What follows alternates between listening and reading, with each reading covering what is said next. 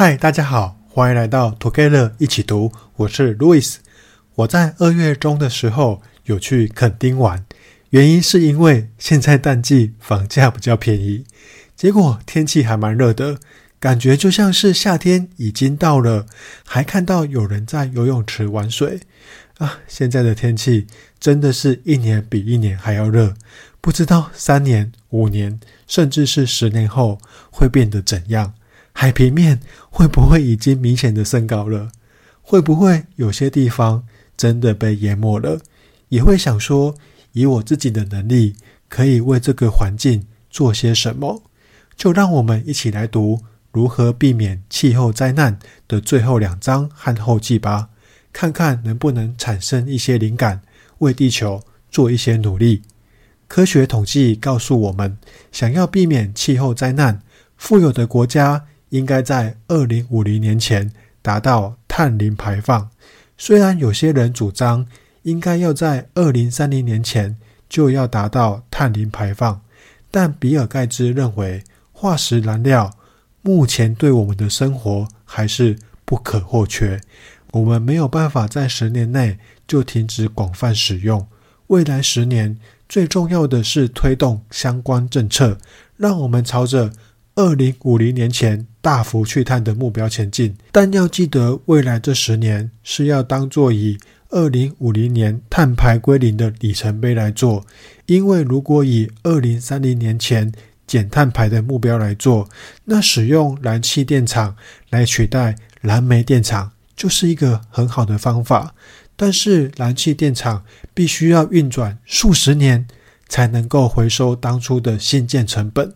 这样到二零五零年，这些电厂还是会继续服役，我们就没有办法达到二零五零年前零碳排的目标。所以，我们最好同时采取两项策略：第一，全力提供廉价稳定的零碳电力；第二，尽可能让电气化普及，从汽车、工业制程到热泵，甚至涵盖目前依赖化石燃料发电的领域。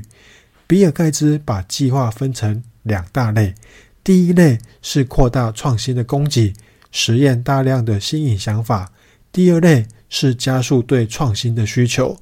在前面几章有说到，目前仍然欠缺的重要技术，像是可以维持一整季的电网级储电系统、零碳水泥、零碳钢材、零碳塑胶、植物制成的肉类和乳制品。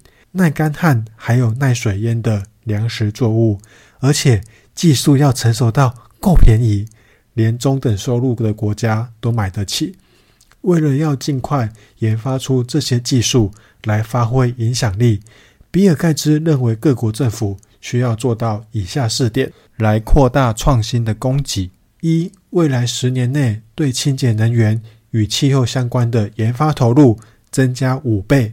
目前政府每年用于清洁能源研发的资金总额约为两百二十亿美元，仅仅占了全球经济的零点零二帕左右。连美国人每个月加油的钱都远远超过这个金额。美国是目前清洁能源研究的最大投资国，但是每年却仅花费七十亿美元。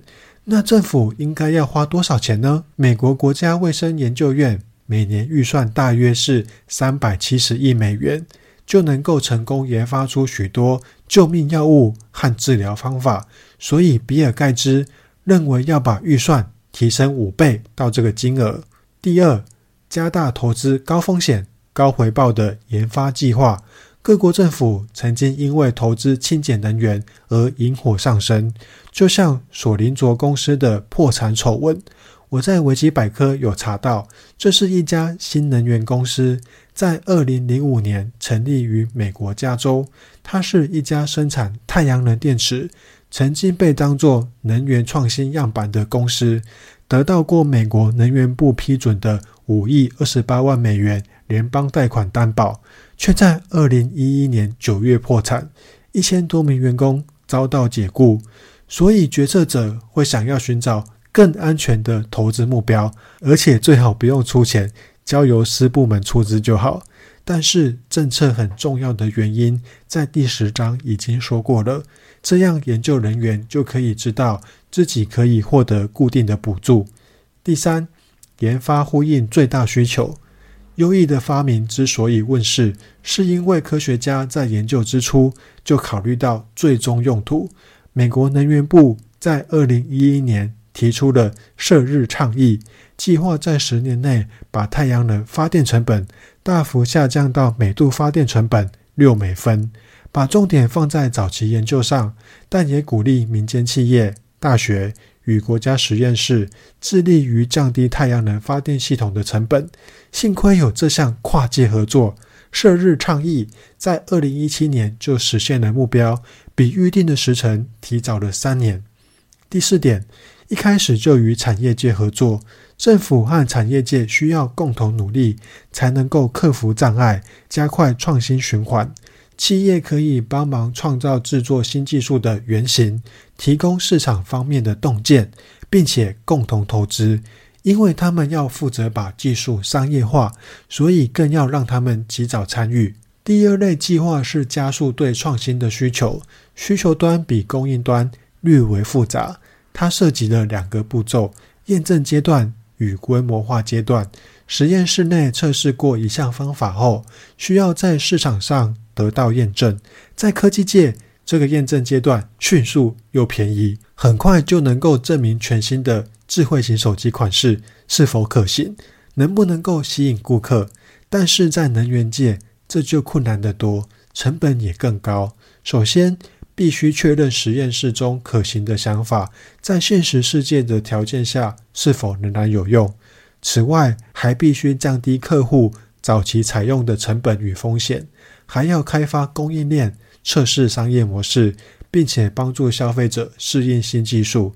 到了验证阶段，更是一个死亡之谷，因为需要大量的资金来推动它，也可能需要消费者大幅度的改变自身行为。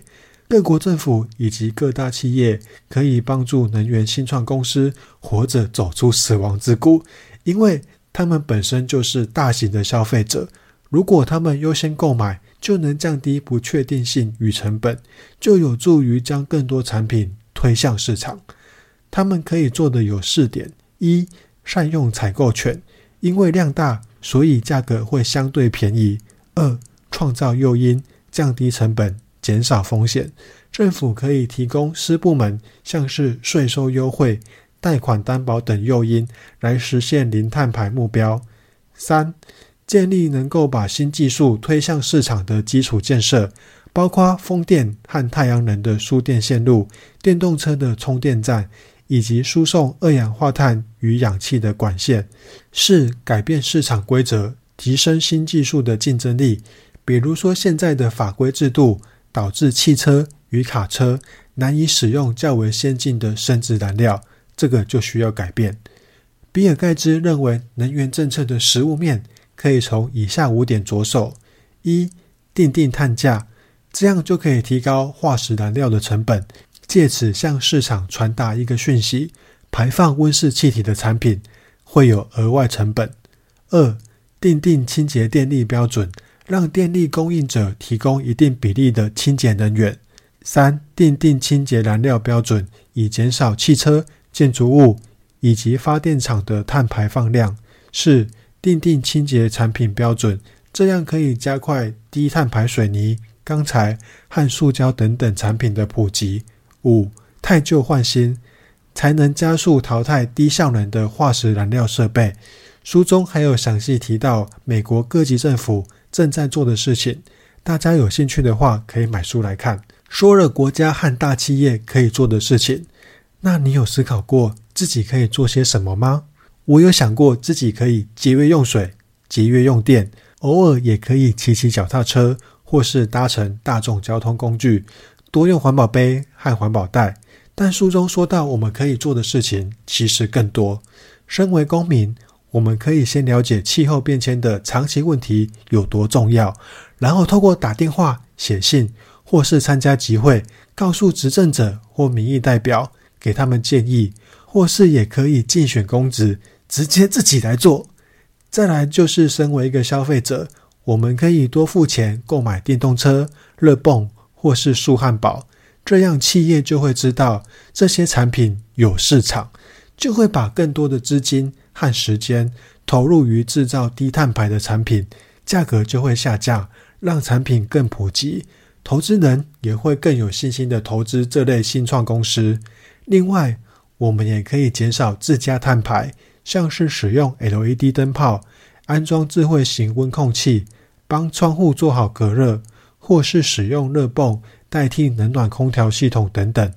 身为员工或是雇主，我们也可以优先考虑低碳的解决方案，加快新技术的采用，像是把公务车更换成电动车，或是使用清洁电力。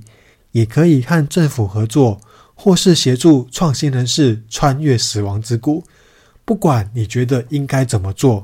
花更多的时间和心力去支持自己赞同的理念，而不是批评你不赞同的，这样我们才能够避免一场气候灾难。让我们一起努力，在二零五零年实现零碳排目标吧！如果喜欢我们的节目，也请给我们五星好评，并且推荐给您身边也喜欢阅读的朋友。也欢迎留言写下您对如何避免气候灾难，以及自己可以做些什么的想法与意见。祝大家有一个愉快美好的一天，Together 一起读，与您下次见。